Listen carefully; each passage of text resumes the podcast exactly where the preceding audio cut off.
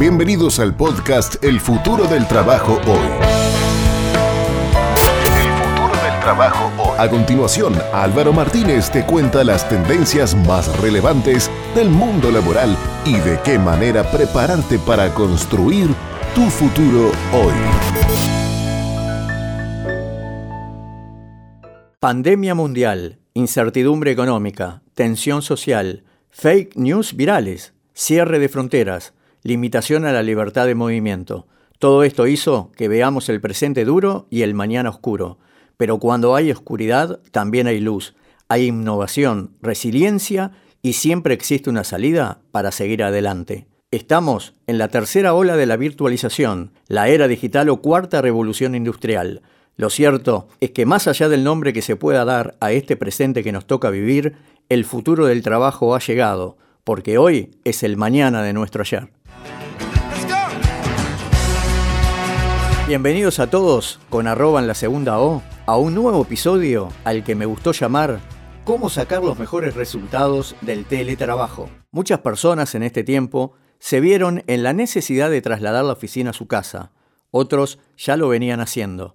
Eso es algo positivo, significa que podés seguir trabajando. Pero para lograr eficacia conviene renovar algunas ideas.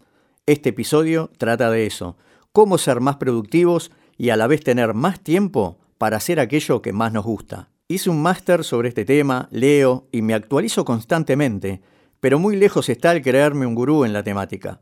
Lo que te voy a compartir en este episodio son experiencias vividas desde la trinchera. Hace un poco más de 10 años que con mi esposa decidimos ser nómades digitales, así que las herramientas y las ideas prácticas que vas a escuchar vienen del corazón, para que en este tiempo tan especial te animes y logres mantener tu productividad al máximo. Vayamos a la parte práctica, te voy a compartir cinco ideas. Ahí viene la primera, que se llama Ojo con caer en la trampa del frilo. El teletrabajo es una modalidad genial, pero tiene una trampa. Por ejemplo, algunas personas que lo realizan, por algún motivo, se imaginan que disponer de su tiempo con libertad significa estar de pantuflas todo el día, cuando es exactamente lo opuesto.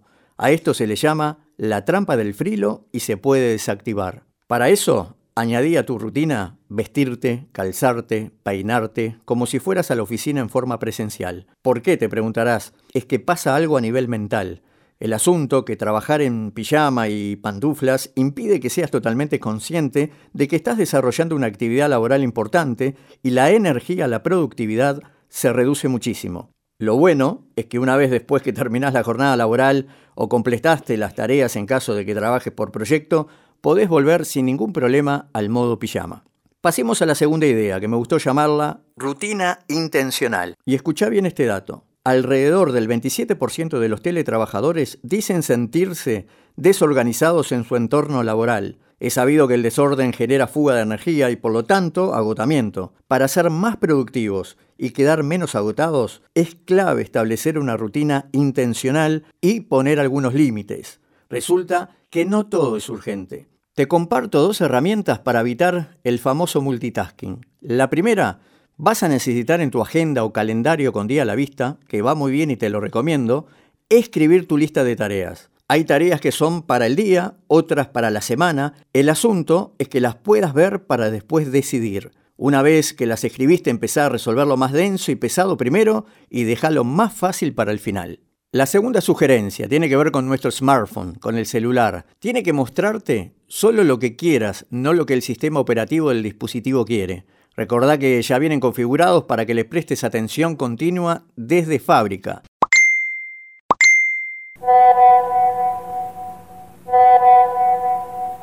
necesitas preguntarte, ¿qué es prioridad ver? Y empezar a personalizar las visualizaciones y notificaciones. Si la pantalla del celu está ordenada, todo tu nivel de atención se va a relajar y vas a ganar energía para dedicar a tu productividad.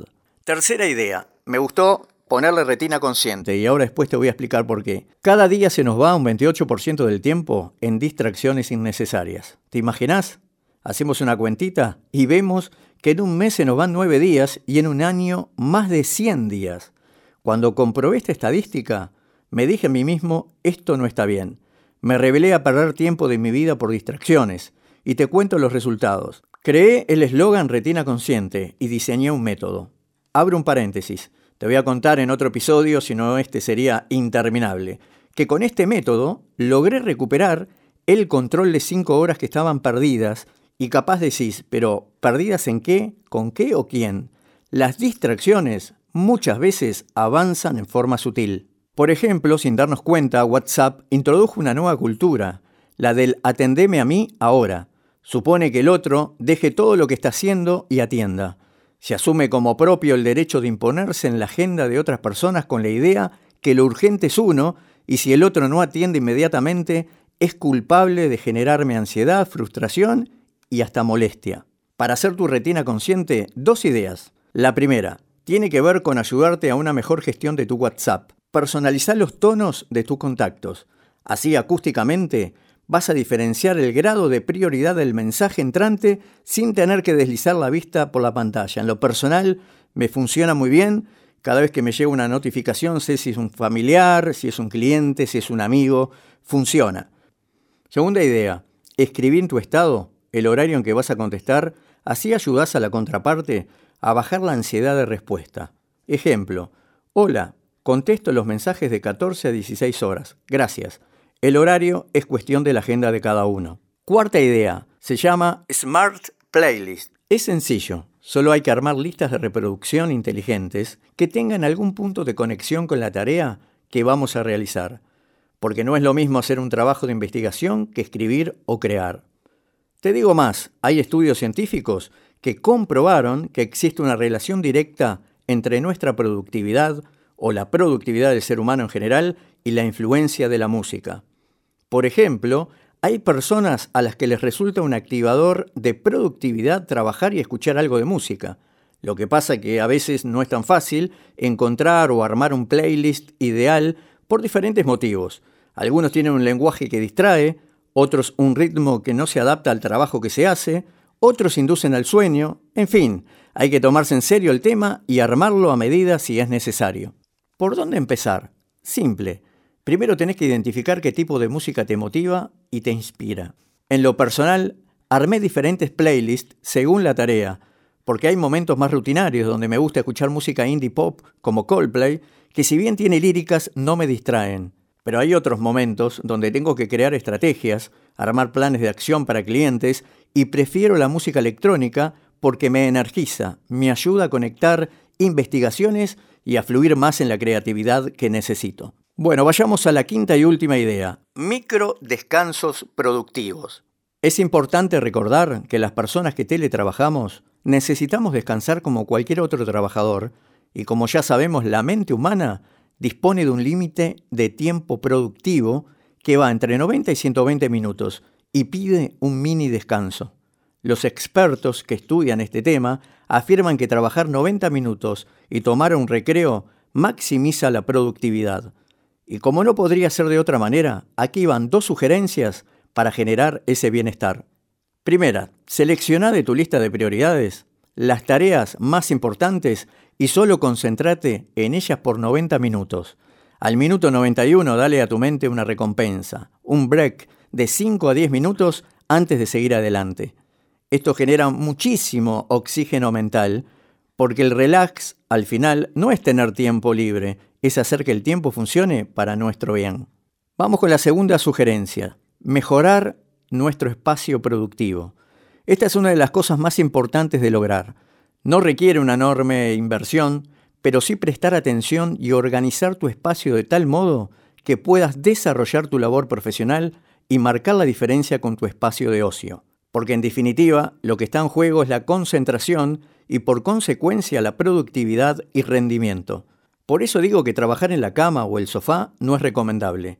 Ese calorcito tibio del cuerpo o el colchón entre almohadones te va a hacer sentir lento o lenta, tu mente va a buscar evadir la tarea por la influencia de ese entorno y va a aparecer la sensación de tiempo libre, fuera de tiempo. Por eso, aunque solo cuentes con una mesa y una silla, pero en el lugar adecuado, bien iluminado, ventilado, ya es una opción genial para enfocarte en la tarea que tengas que realizar.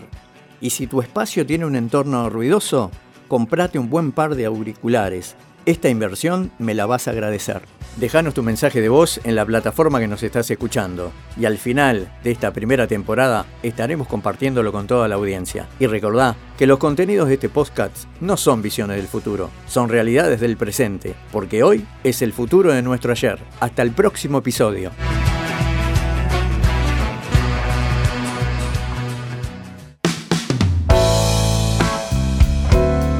Esto fue El futuro del trabajo hoy. A partir de ahora podrás seguirnos en tu reproductor de podcast favorito para no perderte ningún episodio y enterarte de las tendencias en el mundo del trabajo y de qué manera prepararte para construir tu futuro hoy. El futuro del trabajo hoy.